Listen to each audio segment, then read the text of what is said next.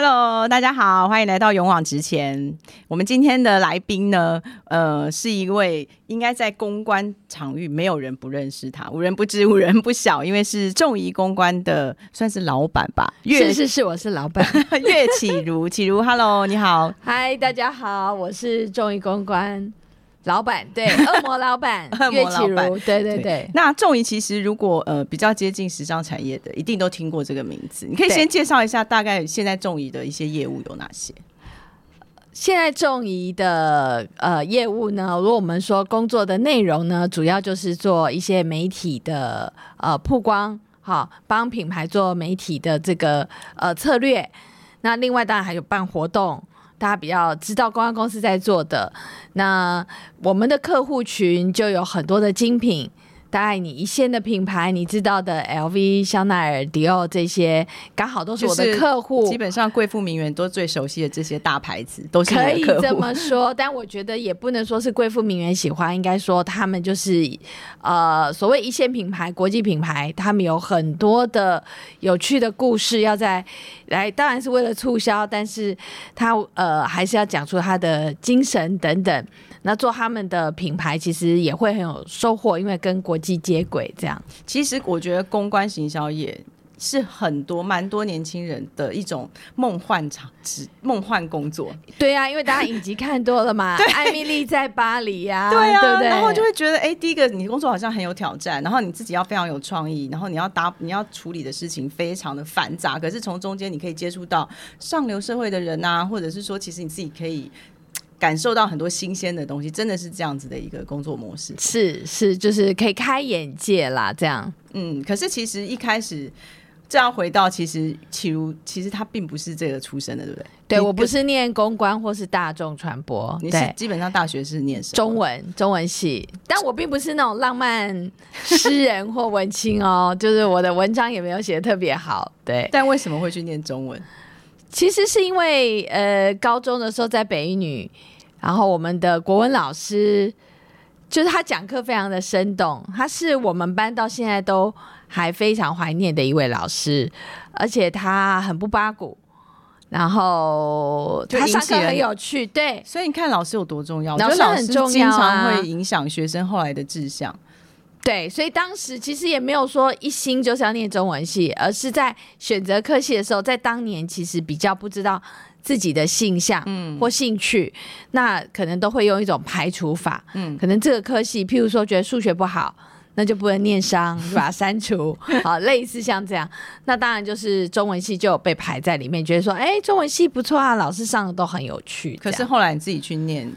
还是觉得很有趣，没有就没有很有趣了。换了，你知道换了变成教授或换了老师就不有趣了。嗯，应该是讲，呃，我觉得每个人都可能有自己的潜能跟天分，但在那个时候，我我觉得我是一个潜能呃开发比较晚的人。嗯，就很多人可能在高中或是大学就已经知道自己的兴趣，然后他就会去挖掘自己。嗯，那我其实，在大学也是混混的。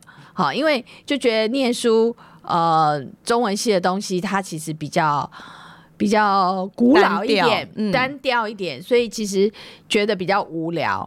那觉得比较无聊的时候，其实也没有去自己再去把触角伸开。对，那完全是因为机缘，后来做了呃不同的工作以后，启发了我这个呃对大船的兴趣。所以其实一开始的时候，你本来。呃，毕业应该已经差不多知道，你可能不会想要走中文，或者是教中文这条路了。对，因为就是当时在大学的时候会打工嘛，同学大家会打工，那中文系很容易接到的工作就是出版社，那出版社的工作就是要校稿、编辑啊之类。对，没有，因为你打工的时候还不会碰到编辑。嗯，那。可是编辑很大的工作也是要校稿，嗯，可能也听一些学长解说，然后就觉得哦，真的是很无聊，应该跟你的本性非常不一样。对，然后还有就是说当老师嘛，那因为我也觉得当老师好像也对我也有点单调啦，这样，嗯嗯，所以毕业之后你就找了些什么样的工作？其实那时候刚好有一个机缘，就是有一个非营利组织，他们要成立一个专案，那是因为有认识的朋友。哦，就把我拉进去。嗯，那那个工作比较特别，是说它不是隶属一个公司。嗯，呃，这种公益团体，他们其实人的配置很少，嗯，但他们是为了一个募款的目的，他们会对要办一个活动，那他会呃招募，或者是说有一些有一个主事者专案的负责人，他就会找帮手，大家结合起来，可能来个半年或一年，然后一个目标。然后大家一起去做这件事情。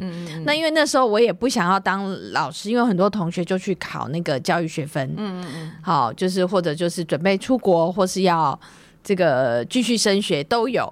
那我就想说，好，那刚好有一个工作，我也需要工作赚钱养活自己，那就去体验看看。那在那个非营利组织的这个工作，因为它有一个募款目标，所以它就会牵涉到要有宣传嘛。嗯。然后我们要做一个游行，因为它是募款的目的是为了环保跟流浪动物，它很特别，它是有两个公益目的的结合，嗯啊，研发一个呃可以分解的纸做的环保笔，嗯，然后义卖啊义卖的款项来呃帮助流浪动物，那还有一个很大的在台北市政府前面出发的一个带动物游行，对，尊重生命的游行。对，那那时候我只是一个你知道小妹，就是人家叫我做什么就做什么，因为都是前辈。那做做做，他们就把简单的事情给我，他们去处理大事。嗯，那对他们而言，记者会居然是一个简单的事情。记者会很复杂，对对，我也不知道。但我我现在回想起来，他们那个更复杂，因为你想带动物游行在台北市还要封路，哎，对，然后而且我记得游行到大安森林公园，还有一个很大的庆祝会。哦啊，有表演，然后有摊位什么的，是很复杂。现在如果以我公司要承接，都头会很大，这样。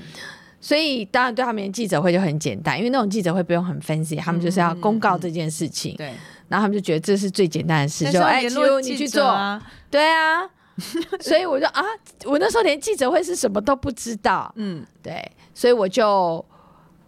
也对震撼教育，不过我那时候就找资源，我就去找我的学姐，嗯，我知道我学姐有在公安公司工作过，我就去问问他，请教他这样子，对，他跟我讲一些 tips，就是说你要媒体都要联络好，记者每一个都要联络到，资料准备完整，然后确保他们都有收到资料，嗯嗯嗯，对，那我就很认真的做这这件事情，这样，后来真的有就是有很多记者来嘛，就算成功吧。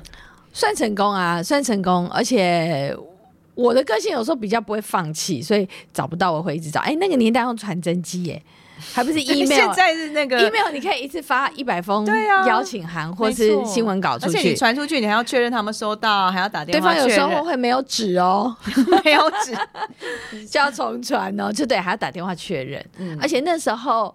这样讲我们好老哦，那时候没有手机，所以其实都要打到公司电话打分机，这样嗯不容易找人呐。对，在那个时候要办这样的活动是更复杂，那工序更繁琐，所以其实你经过那次应该就更知道说哦，原来是这么一回事。是从那时候开始奠定你觉得你对公关工作开始有兴趣？没错，但是你说知道是怎么回事，我觉得没有，应该是说。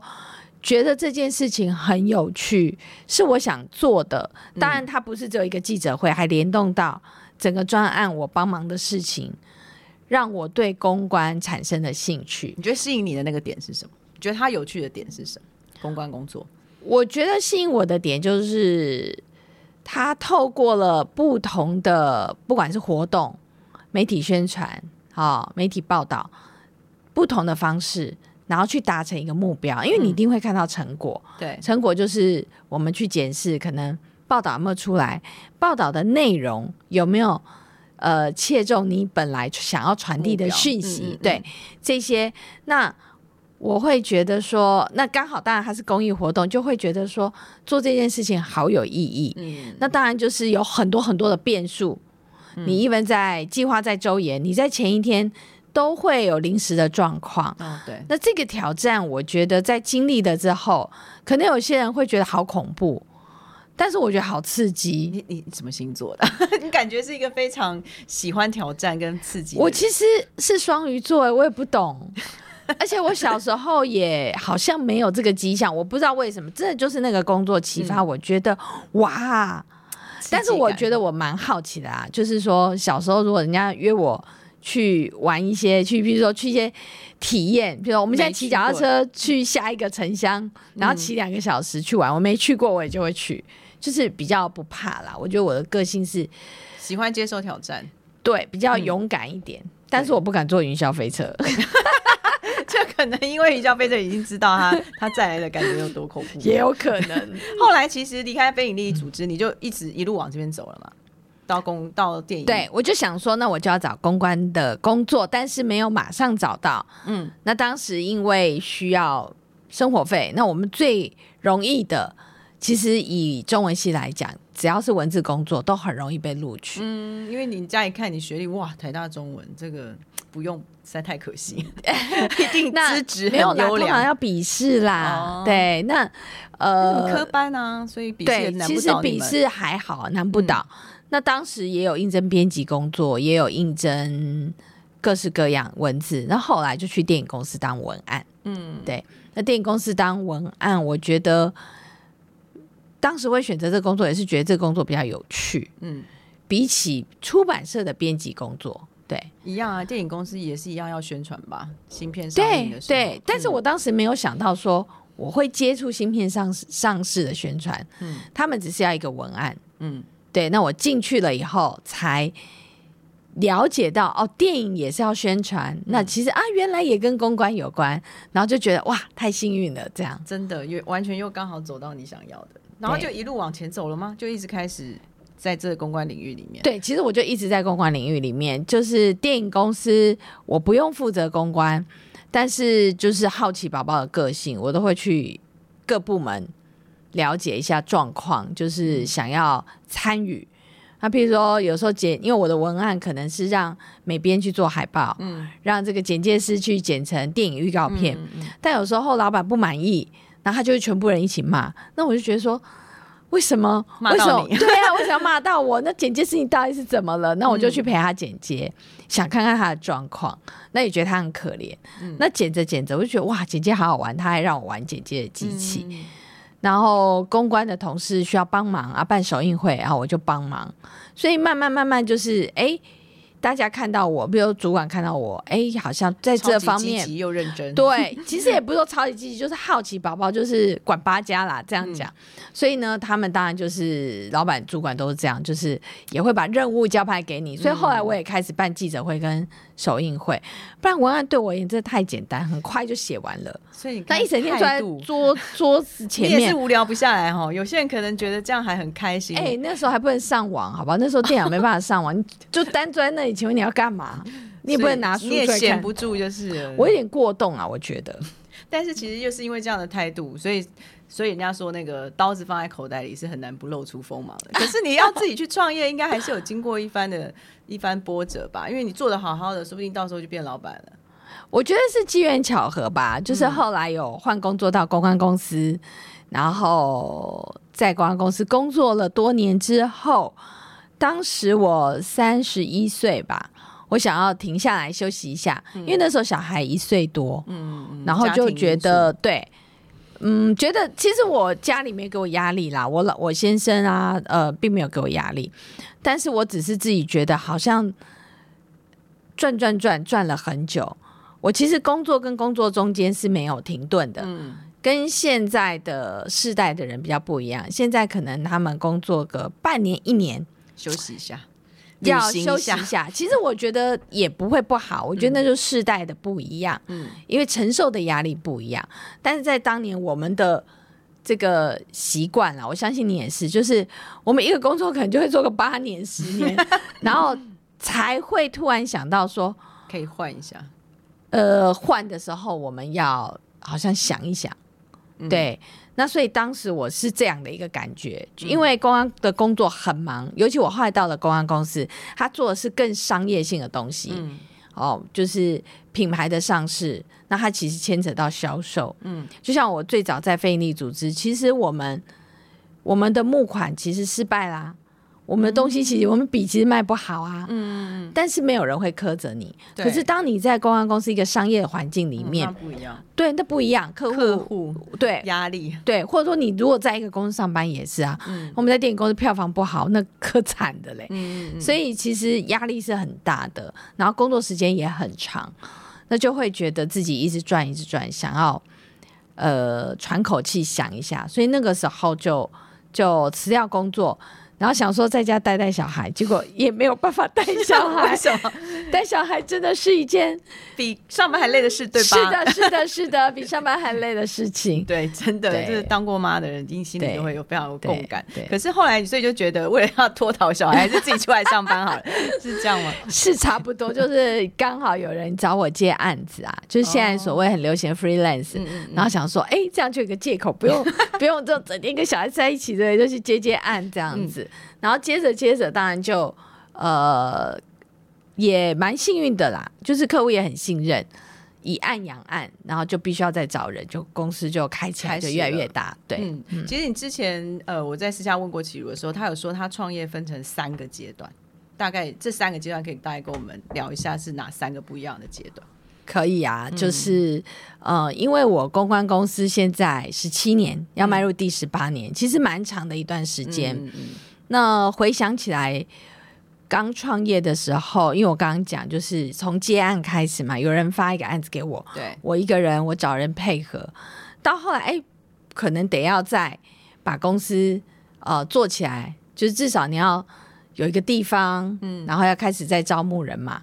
其实刚开始是找不到人的，因为没有人想要去一个没有名的公司上班，所以也是靠朋友介绍。所以刚开始有点像工作室，嗯，四五个人，那常常去比赛比案，因为你当你开始有员工的时候，你的压力就大了。个人接案其实很轻松的，嗯嗯，因为我不是说工作的层面轻松，而是说你没有那个负担的压力你只要赚自己饱就好了。对啊，但是只要你开始养，就算只养一个人，薪水，薪水。对对薪水这件事，对这些事情就是要去承担。嗯那你就要不断的开发案子。嗯那我也不是一个天生长袖善舞的人，嗯，所以案子怎么来呢？就去比啊，比稿啊，你要想办法找机会。只要有人要说，哎，我们要找公关公司来提案，可是是要比稿，不认识的也要去啊，嗯要敲门啊，请人家介绍。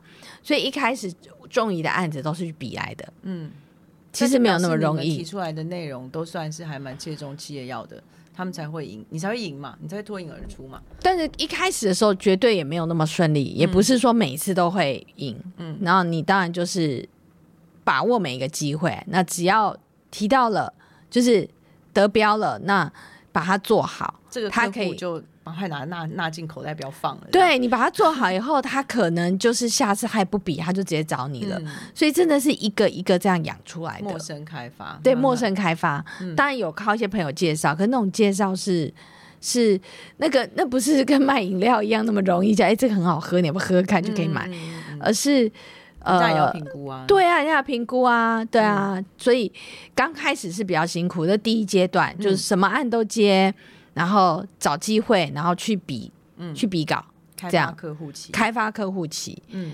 对，所以当时其实呃，因为一开始是接到美妆客户、哦，化妆品，也是女性方面的，对女性方面，所以呢，呃，就在化妆品圈传开来。嗯，所以在开创的前几年，那个我们算是在化妆品圈蛮有名的，大家知道我们蛮会做的，嗯，对。然后，但是后来，呃，刚好也有机会。才切到第二阶段，就是开始迈向精品之路。嗯其实我都会说，我是一个公关人，不是一个精品人。嗯哼，对嗯哼，差别是为什么你会说你是？因为很多来求职面试的人，可能因为我现在公司是比较定位在时尚精品，对，所以他们都会觉得他进来以后，他就是这种时尚圈的名媛的感觉，他也可以参加那些派对，对不对？喝香槟。对，像我那天看艾米丽的那个那个世，界，不是艾米丽异想世界，艾米丽啊在巴黎。对不起，啊，又泄露你的名号，艾米丽在巴黎，艾米丽在巴黎现在很红嘛？对，那我常常就会说，我们的工作怎么可能像他那样？其实它里面描绘的就是我们现在工作，嗯，其实是呃，公关已经转到整合行销，跟他做的是一样，就是帮品牌宣传，嗯，他就这样拍拍照，哎、就达到目的了。或者是说，他帮那个厨师办一个那个开幕餐厅的开幕，他还可以坐下来吃饭，我真的是觉得 也太厉害了。实际上是没办法，实际上怎么可能？对啊，但是我觉得就是说，很多人对于时尚精品，他有一个梦幻的印象，所以他以为他进来以后，他的就是可以对他可以参加 party。其实我们是穿着高跟鞋在那个拖在后场拖箱子，哎，练就一个高跟鞋跑步的能力。嗯，对啊，所以其实是很辛苦。其实很辛苦。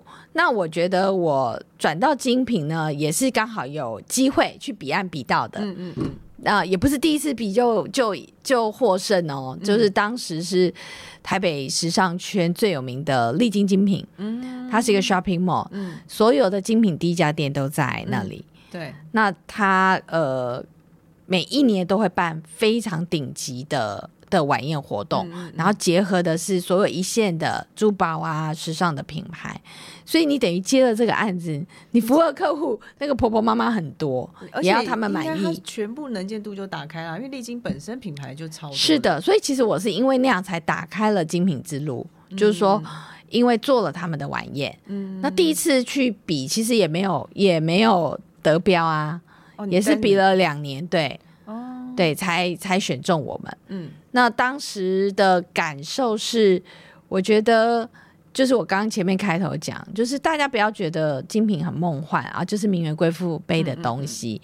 它之所以会一个包包卖这么贵，然后因为有很多的品牌它是有历史的，嗯然后从国外来讲，它对它的品牌的定位等等，它是有策略性的，嗯所以他们是非常呃着重，对，非常要求很多的细节。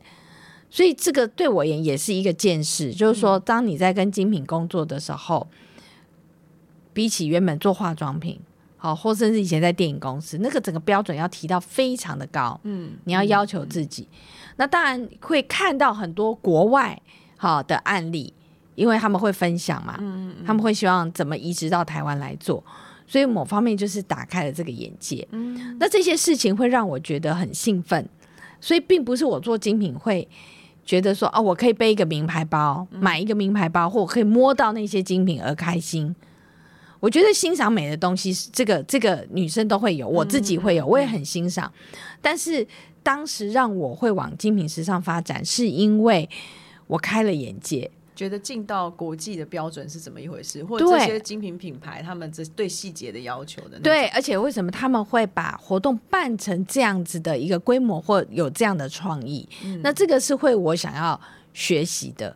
所以在刚刚你讲创业三个阶段，第一个阶段就是呃到处比嘛，开发，然后不小心就稍微就最在最后的时候进到了时尚领域，嗯。对，然后再来的第二个阶段就是。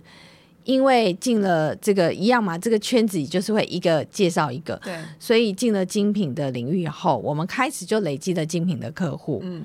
然后做做做做到大概二零一二年的时候，我觉得那个就是大开眼界的一年。嗯，怎么说？因为当时大家如果有印象，台北一零一本来四楼哦。是餐厅，对。然后它全部改装变成一线精品品牌。对对对，好像有那那个时时候，台北一零一还是全世界第一高楼，嗯嗯嗯，所以全世界呃，应该讲很多的企业，国际企业，他其实搞不清楚台湾在哪里，可是他们都知道台北一零一，嗯嗯所以要来插旗。对。对，那插旗的原因当然就是有一些商业的考量，它可以进军中国嘛，所以呢，整个就变成最一线的品牌，就是现在看到的这样子。嗯嗯嗯，那我们也是你们是去做一家还是整个一零一的公关？不是我们是个别的品牌找我们，哦，对，也是去比来的。嗯。那当那一年其实就做了呃一零一迪奥的开幕，嗯那它是呃等于仿照法国蒙田的店的设计直接搬来，嗯，然后是当在当时是这个亚洲最大店，哦，对，然后另外就是那是三月份，然后四月份是 Burberry。然后 Burberry 也是在一零一，就是同一个楼层，他们就陆续开幕嘛。嗯然后它开幕，它是全球最大店。嗯然后他的设计师来，就是台湾其实没有一线设计师来过，服装设计师。当时的设计师是 Christophe Bailey，、嗯然后他来台湾，然后他们也也做了很很厉害的活动。那这些国际精品其实他们都会在呃。可能总部他们其实都有一个设想活动，嗯嗯但是他需要我们 local 的人去把它完成跟执行，嗯所以它变成是一个合作的状态。嗯嗯他哦大概已经有一个一个一个计划在了，只是说他需要对，它是一个完整的去企划。哦，但是呢，它要在台湾发生，它就必须要仰赖当地的团队把它做起来。嗯所以他要透过，像我记得我们那时候跟 Burberry 跟伦敦，呃，每个月要开一次视讯会议，嗯。然后跟呃亚洲的头，她是一个韩国女生，嗯。每周要开一个那个电话会议，嗯。所以其实他们也是盯得很紧。嗯嗯。那很多东西就是，我觉得那个是另一个开眼界，嗯。就是是跟他们工作，就是说我刚刚讲在最早期的时候是。你看到哇，很分析的场面，就他们怎么可以把一个活动做成这样，嗯。或是细节的要求。可是当你进到跟他们工作的时候，你会看到 inside，就是背后嗯，是怎么被创造出来的。而且你也把这套学起来了，当然啦、或者是被他们训练起来，，嗯。被他们训练起来。嗯。就是这个，我可以分享一下。我觉得当时的案子，呃，让我体验到跟直接跟国外工作，嗯因为本来在做公关的时候，服务的都是台湾客户。所以其实你遇到都是台湾人，偶尔会有香港人或是国外老板飞来，但是就像我刚刚讲，你要固定跟国外总部开会，或是亚洲亚洲的头开会，嗯。那其实就是就是国外，不管他是亚洲人或外国人，那当时就是也会有一种，我们也不能就是被人家看不起啊，对不对？哦，OK，对不对？就是有一点台湾之光，我们 sense 也要很好啊，所以那个会看到他们工作上的那种的对于事情的重视的态度，然后也有一些有趣不太一样。譬如说，我觉得法国人啊，的确像大家在批评《艾米丽在巴黎》的第二季啊，嗯就会说。他完全就是在批评法国人，就是把嗯法国人就是演得很很傲慢啊，嗯嗯好无理。但我老实说，我认识的法国人一开始的时候，有时候都会有这个感觉，就是嗯他可能会一开始刁我们，就是觉得说，你们只有这几个巧克力品牌吗？然后他就可能会讲出一些在巴黎才有的，啊，我们台湾就没有啊，就说你们没有 P O 吗？嗯怎么就是有一点嫌弃？他们的确会这样，嗯但是如果你跟他工作，你用你的能力让他幸福了以后，嗯他其实是会跟你巴迪巴迪的，嗯然后就变成另外一个人。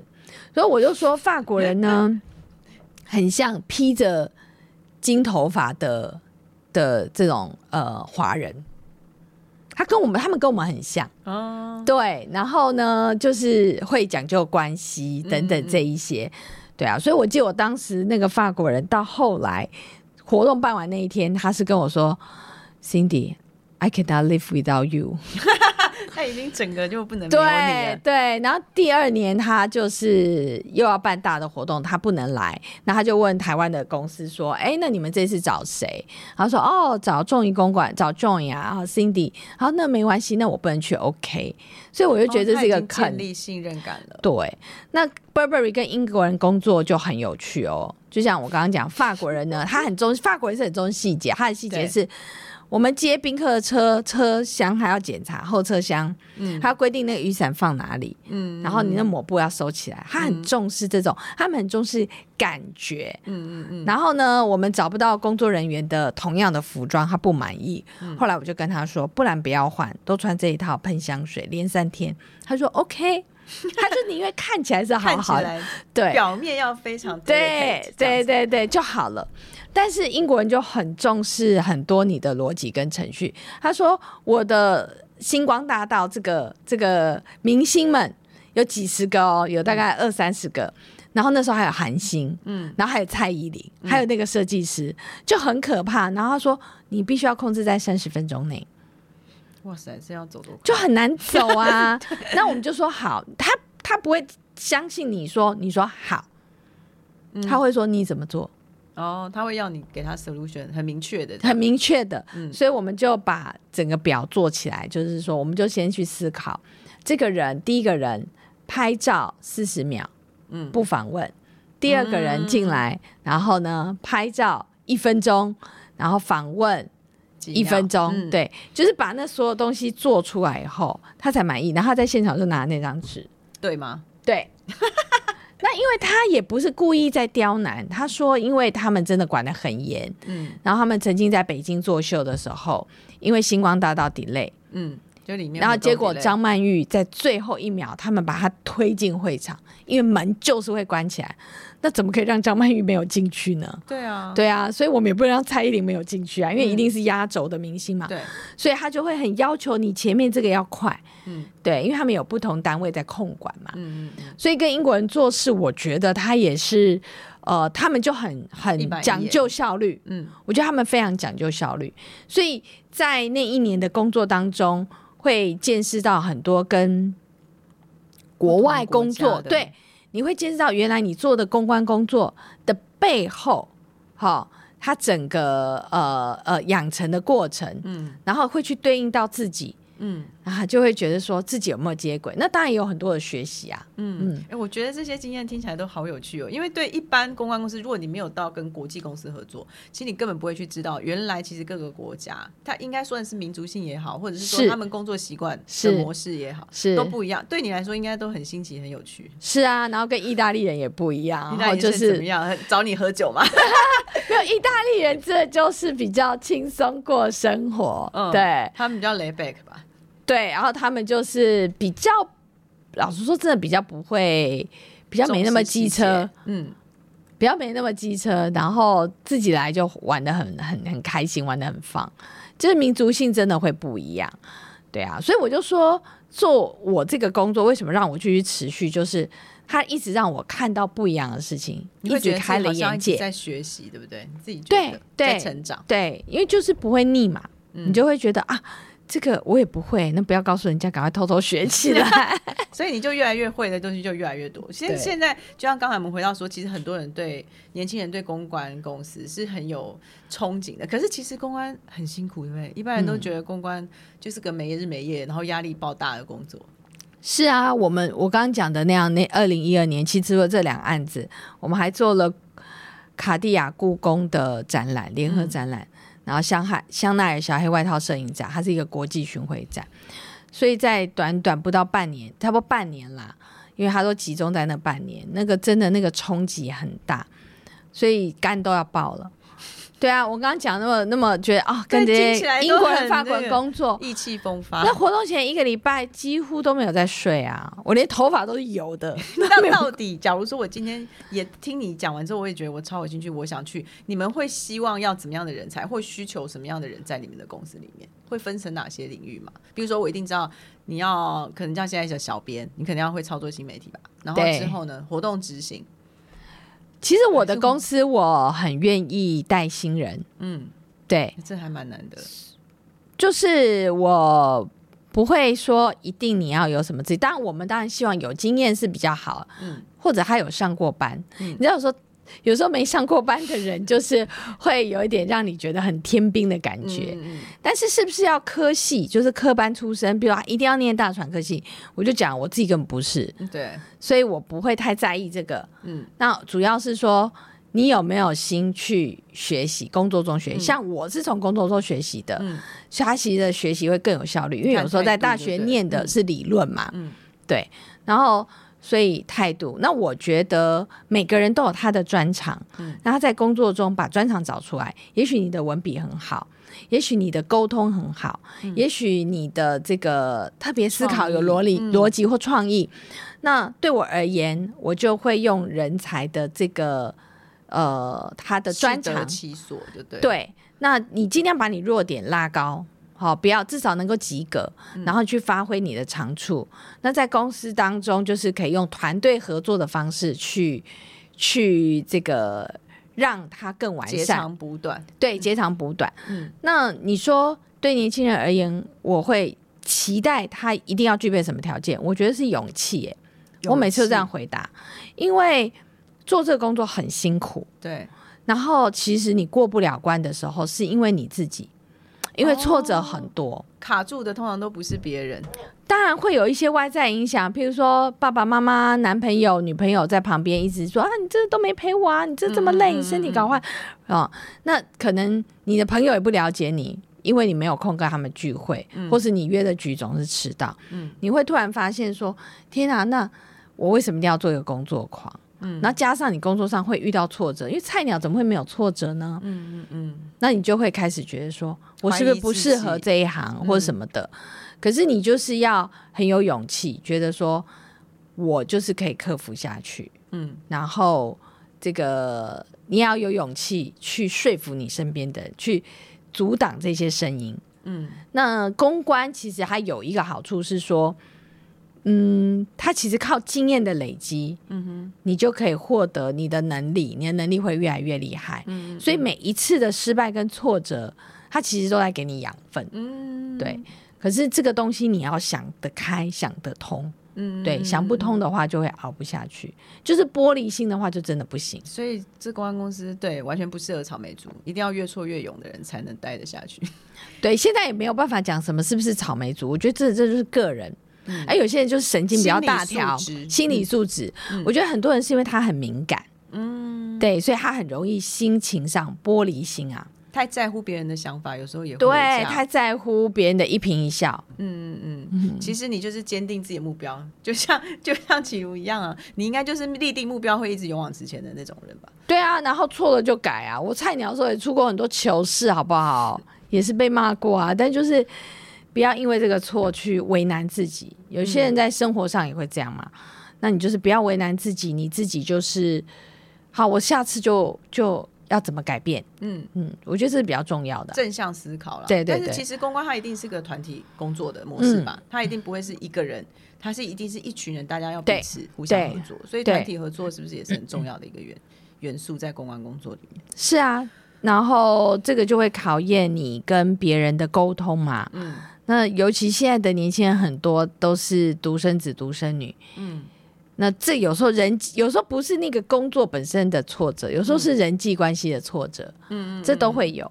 可是我觉得人生路这么长，嗯，你就是要不断学习、不断改变啊，嗯，你不可能一个样子走一辈子啊，就是不要太执着别人说的话，以及不要太执着我只能怎么样。就是给自己跟别人都很多弹性。对啊，那其实我觉得听到现在就是刚才其实有讲到一个非常特别的，就是你看这个员工的 value，他们是以他们的态度或他们的勇气。那此外，你觉得你当老板的心得，就是你过去也当过别人的员工，然后你现在自己当老板，你自己会觉得你很看重哪一部分，或者是你会觉得怎么样可以把一个公司经营好的要素是什么？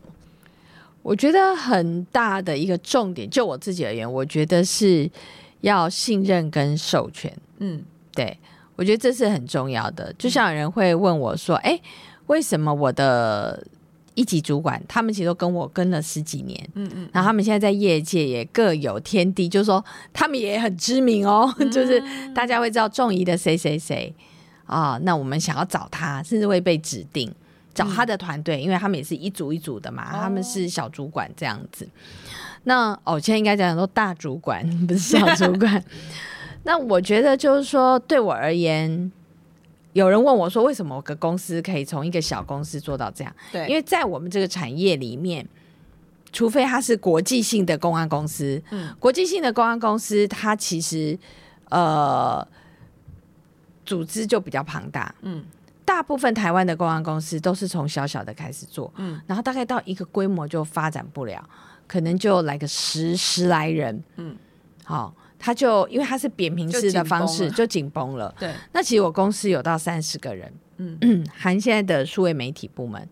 主要的原因是我一直有一个思考，就是我不能是所有的事情我自己做，那要累死了呀！而且事情那么繁杂。对，但是有一些这是朋友分享给我，他觉得我呢跟别的公关公司的老板比起来，我不会想要把资源只锁在我自己身上。哦。就大家认你的名字，不是认仲怡了。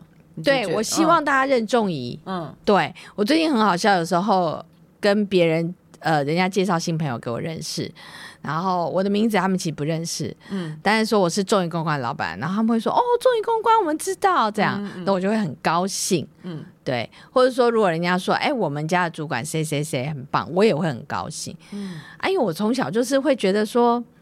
像我都很喜欢使唤我妹做事啊，就是自己可以轻松一点的，啊对不对？所以懒惰的妈才会有勤劳的儿子嘛。对啊，所以我就说，当老板其实很重要的事情就是说，你要能够信任，然后你要能够授权。对，这点不容易，因为有些人会觉得。就是不放心啊，觉得你做不好，还不如我自己来。我觉得那个要忍，在那个过程当中要忍。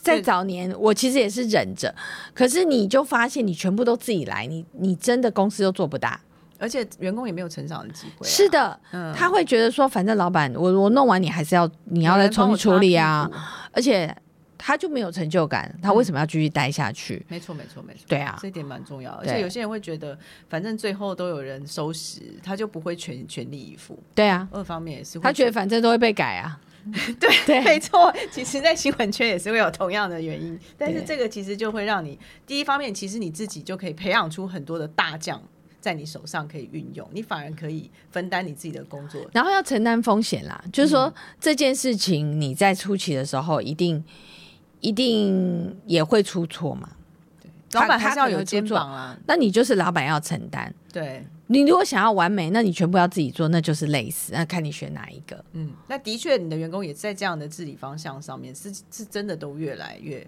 进步。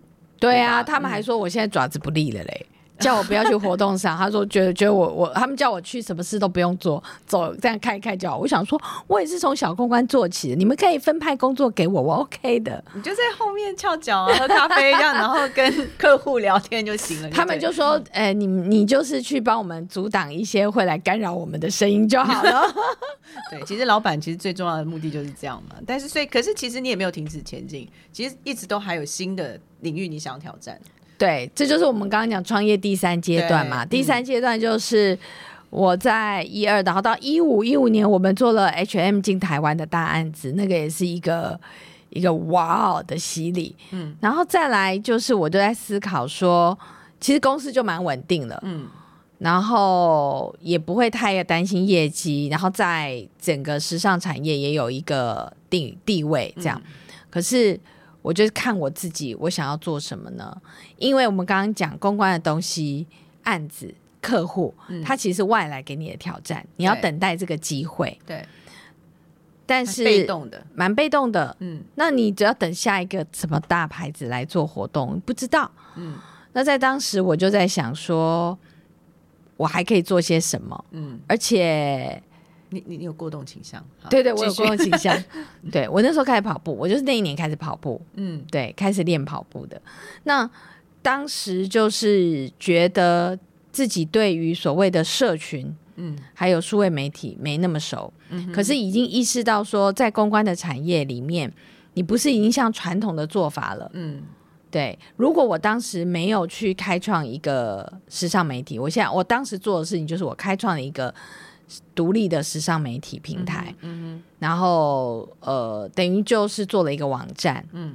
然后开始让这些社群，嗯。我一定不会看得懂现在艾米丽在巴黎做的事情，我觉得那是一个很大的一个一个转类点。嗯。那我自己在看哦，就是不是批评，而是说在看，甚至比我更比较老的一个一些公关公司，甚至广告公司，他们面临的问题就是说，因为我们都有一个年纪了嘛，我们并不是呼吸网络长大的，嗯。我们也不是社群时代的人，嗯。但是当我觉得应该是呃，好像是二零零九还二零零八，二零零那个从脸书出来了以后，就改变了这个世界的、嗯。的沟通模式了嘛。那你除了在使用上，平常大家使用可以，可是当你在商业上，它要变成你的工具，这个是一个很大的一个 gap。嗯嗯嗯，对，所以我也很，我觉得我也很庆幸我自己是一个过动，然后又很冲动，就很有勇气的人想要赶快吸收最新的东西。对，我就想说，不如我来做一个网站哈。我常常会直觉性这样做，然后其实做了以后，发现天啊，好辛苦哦。那网站内容是什么呢？就是最新资讯吗？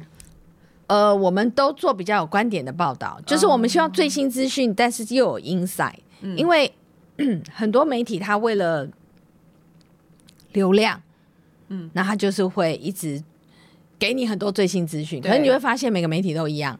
对，其实就没有独特性，都没有独特性。那我的转贴来转贴去。对，嗯。然后我的思考逻辑就是说，其实以我自己等于再再度创业，然后媒体又很烧钱，可是我能怎么做？什么？对，嗯我要怎么做？应该说时尚的内容，这个是肯定的。嗯。因为这是我的资源，嗯，那我就在想，就是说我不能，我不可能做漫威电影啊，嗯，漫威电影是大集团，可是我可以做独立电影啊，嗯，独立电影也会有人欣赏，它也可以细水长流嘛，嗯嗯，对，所以这是我的思考，然后加上说，当时大家都在抢流量，做就像你讲 copy 来 copy 去那些最新报道，可是我们就做有观点的内容，所以我们网站很特别，我们驻站有有七八十个达人。那这些达人呢？我们透过编辑部每个月的这个主题，然后把它定出很多不同的子题以后，再邀请他们来专家观点、专家观点评论，然后汇集在一起。那当然，我们有一些自制内容，可能人物的专访等等。然后人物的专访，因为人才是人，其实观点都是从人出发。然后我们会知道很多的人的想法，然后他们自制也会很多影音。那还有很多在社群上的互动。所以其实做这个网站这个事业，某方面来讲，它是真的给我挑战、成就感跟乐趣。可是你商业模式从哪来？就是网站本身盈利吗？还是就是你纯粹就是做一个媒体的概念？当然没有办法纯不不能说我纯粹做媒体不想赚钱，不可能这样。嗯，只是说我没有期待他赚大钱。嗯，因为不容易。对，因为媒体太多了。嗯，对。但是所以我告诉我自己，我要做一个好的网站。然后我当时是这样想，在当年我创立公关公司的时候，根本没有资源。嗯，好，那现在我应该要更有勇气啊，因为我的资源这么多，嗯，对不对？我在创业，我为什么要害怕？嗯，对不对？所以我就觉得说。就就是要做做看，想做就是去做了。对，因为我当时其实有犹豫，因为其实自己做完那个营运计划的时候有点紧张，我还自己写一个营运计划给自己，先评估一下，先评估一下，有点紧张，就觉得说啊，好像要拿出积蓄来做这件事情，那我就让自己停了一下，停了大概半年多，就不要管这件事情。我发现说，如果我不做，我一定会后悔嘛。我就是还是觉得很想做的话。那就去做啊，干嘛后悔呢？所以你有后悔吗？当然没有后悔啊。那赶快跟大家讲是哪个媒体啊？听了半天，哎，真的是你看我多不商业。对对对对，就是呃，时我的时尚媒体叫做哇哉 W A Z A I I I。那为什么取这个名字呢？蛙哉就台语的哇哉，我知道，我知道，所以。我们在讲就是观点，观点，你要知道很多 inside 的事情，对你就可以在挖仔看到。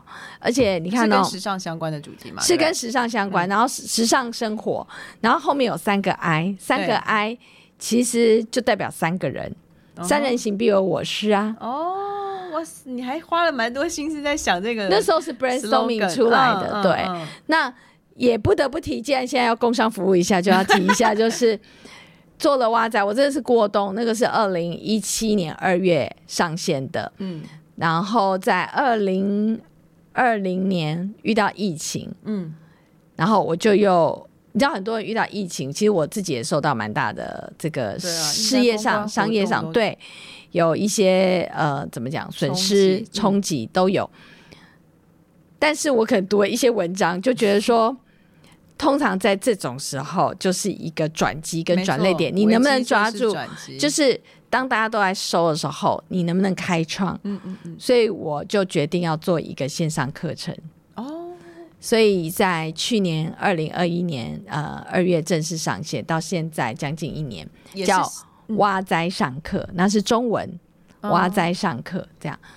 那是也是是时尚相关的，就课程内容有哪些？那就比较不一样，就是说我们从时尚出发，所以我们是最时髦的线上学习平台。嗯，但是我们有时尚相关的课程，嗯，好，譬如说你想要知道时尚产业有哪些职缺，公关是一个，嗯，buyer 是一个买手。现在年轻人喜欢做 buyer，嗯，或是造型师，你想当造型师，你想当编辑，嗯。好，它有不同的这些课程跟时尚产业相关，然后有行销的课程，有所谓自媒体社群的课程。因为我刚刚讲，我自己有很多的学习，你要知道，你到底要只了，你必须要了解说，你用 Instagram 怎么做商业操作，不是你个人分享哦，嗯嗯嗯，那个不需要学，那个只要用就好。对，如何做商业操作，帮一个品牌在 Instagram 上。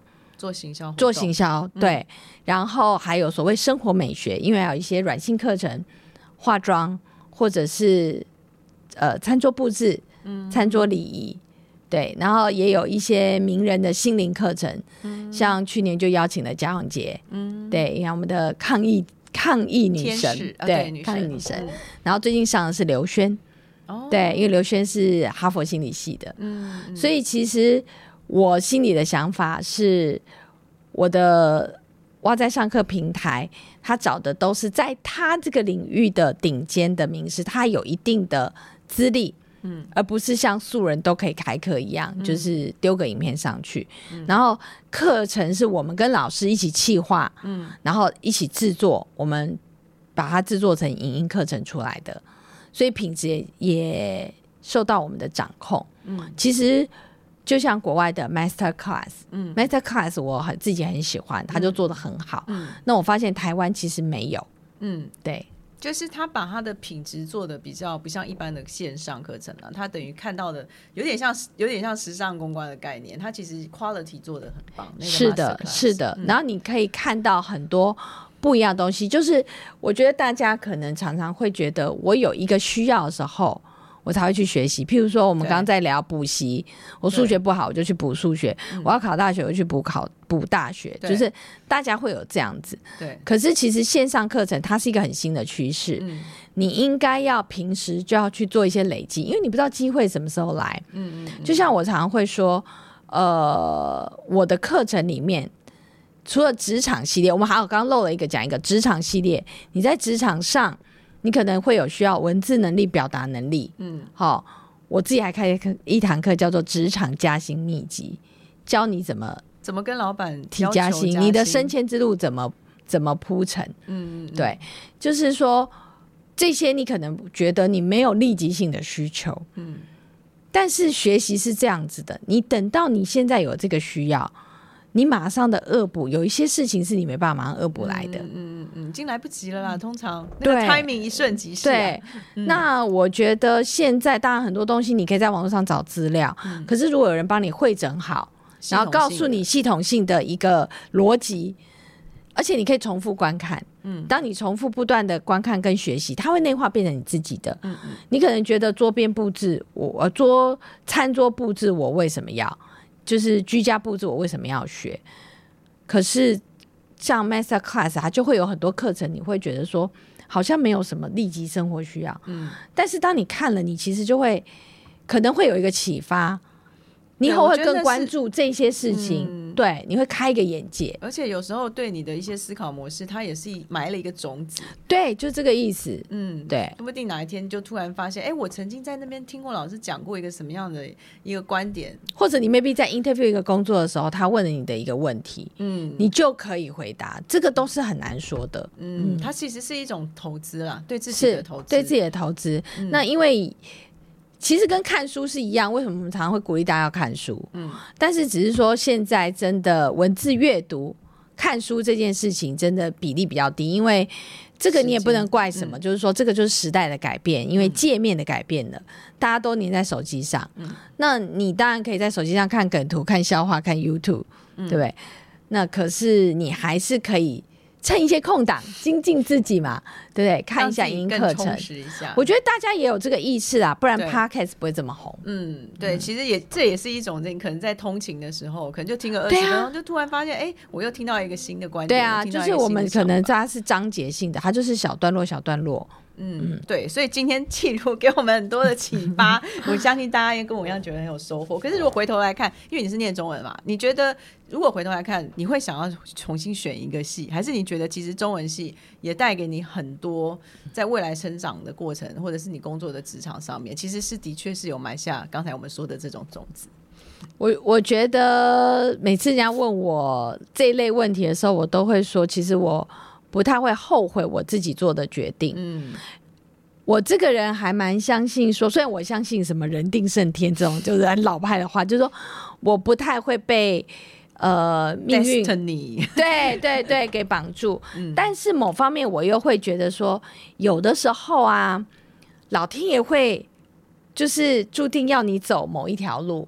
但是在这个路的过程，你就要自己去挖掘，嗯嗯嗯然后甚至做一些改变。他让你走这条路，可是他没有限制你，嗯不能转弯。嗯哦，那所以你说中文系，我不会后悔，嗯就说以前啦，以前早年我会说，哎，以我的成绩，早知道我应该念正大新闻嗯啊，对不对？那不是更合乎我后面？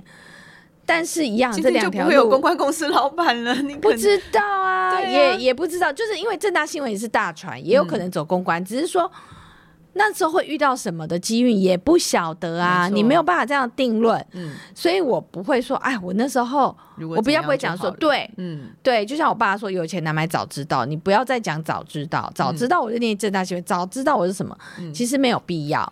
那中文系当时到后来，因为我没有中文系的这个这个训练，可能也没办法去电影公司啊。嗯嗯，对，但是有时候他会有一点，我常常会说啊，有时候你现在做的决定跟事情，你不知道他在多久以后，他其实是给你了一个影响。嗯这个我自己常常在做案子的时候做的收到的体会。有时候我们莫名其妙接了一个案子，觉得说这个案子好难哦，又学了一个新的东西，就没想到过了两三年，嗯它变成一个很大的应用。嗯，哦，我就会觉得蛮蛮蛮奇妙什么时候会在你的生命里铺梗？是是是，就是你讲铺梗的概念，所以我觉得说中文系 maybe 也是一个梗嘛。嗯对，那就现在来讲，我觉得真正去思考的话，其实文字能力是训练逻辑嘛，嗯所以我个人觉得我我逻辑能力还蛮不错的。嗯然后再加上做了时尚媒体，其实你自己也要懂文字。嗯好，我没有，我不会去真的完全的监控编辑部做什么，因为他们是比我更专业。嗯，因为现在数位编辑很辛苦，不是只有写东西，对，他们还要会拍东西，嗯他们要创作内容。嗯对，可是我觉得我至少在文字上可以给他们一点点意见，如果他们需要我的话。重要啊。对啊，对啊，对啊。嗯那我觉得文字其实大部分还是逻辑的训练。而且其实刚才举有讲到一个重点，我觉得蛮好分享的，就是你不知道你的方向会到哪里去，但是如果你就是注定，或者这真的就是你的兴趣跟是擅长的事情，你还是不管左弯右弯，最后就是会走到那个方向。是的，但是可能对某一些的，不管是我们听众也好，或者是一些年轻人，他可能会说啊，我现在就不知道我喜欢什么啊。如果对这样的人，你有建议吗？就我以前年轻也不知道我喜欢什么啊，可是你一定知道你不喜欢什么吧？嗯哼，就跟吃东西一样啊，你一定很肯定你不喜欢吃我什么。现在就是不想吃什么那样，所以就先把这些先就。不要啊，你就不喜欢就不要，因为如果我讲的是年轻人，像我们有时候是到这个年纪，不不。到这个位置，会很多不得不嘛，对对。嗯。但是在你年轻的时候探索自己的时候，勇敢一点，对，回到这句话，没错，你勇敢一点，然后你就是排除嘛，嗯，就是反正确定我不要的就不要，但其他的都可以 open mind 的去试。就去试啊，嗯。对啊。也，许东试西试，哎、有一天就突然觉得，我觉得这这里好像还蛮好玩的。是啊，哎，有些人找工作就是会觉得说，嗯，找到了，可是我不知道他是不是我喜欢的工作，那我觉得你就问，那你会不喜欢？嗯嗯，如果不是不喜欢，就是 OK，那就做做看啊，也许做一做就喜欢了。嗯，我觉得不要想那么多啊。真的，有时候想太多就是给自己很多框架，就是对啊自己就一样自己回来挡自己，没。错，而且最重要的主主轴就是要勇敢，对不对？人生也是要勇敢嘛，做工作也是要勇敢没错没错都就相信也其实也没什么了不起啊，失败就再站起来啊，一切都没有什么了不起，就是都是体验，都是经验的一个过程而已。嗯对对，说不定，而且我觉得还有一点，就是我觉得其实还有一个特质，我也还蛮喜欢，就是我觉得他其实是虽然我觉得我就去闯闯看，可是我对我的结果其实是有信心跟乐观的。你不会觉得啊，万一我失败怎么样？而是反正我就去闯啊。可是其实你的心里的感觉是我应该是会成功的，对念吧？力念力很重要啊，是是不是不能在一开始就诅咒自己不成功啊。对对不对？就像你要联考的时候也是啊，我一定可以考上，对，对你就要有这种心嘛。对，对破釜沉舟，立定向前。对对对，就是说你，我觉得正能量、念力啊，对，念力很重要，意念可以影响很多你的未来的事情。真的。对，好，今天非常谢谢启如跟我们的分享，然后我们感觉到非常满满的正能量。谢谢启如，谢谢大家的收听，谢谢，谢谢，拜拜拜拜。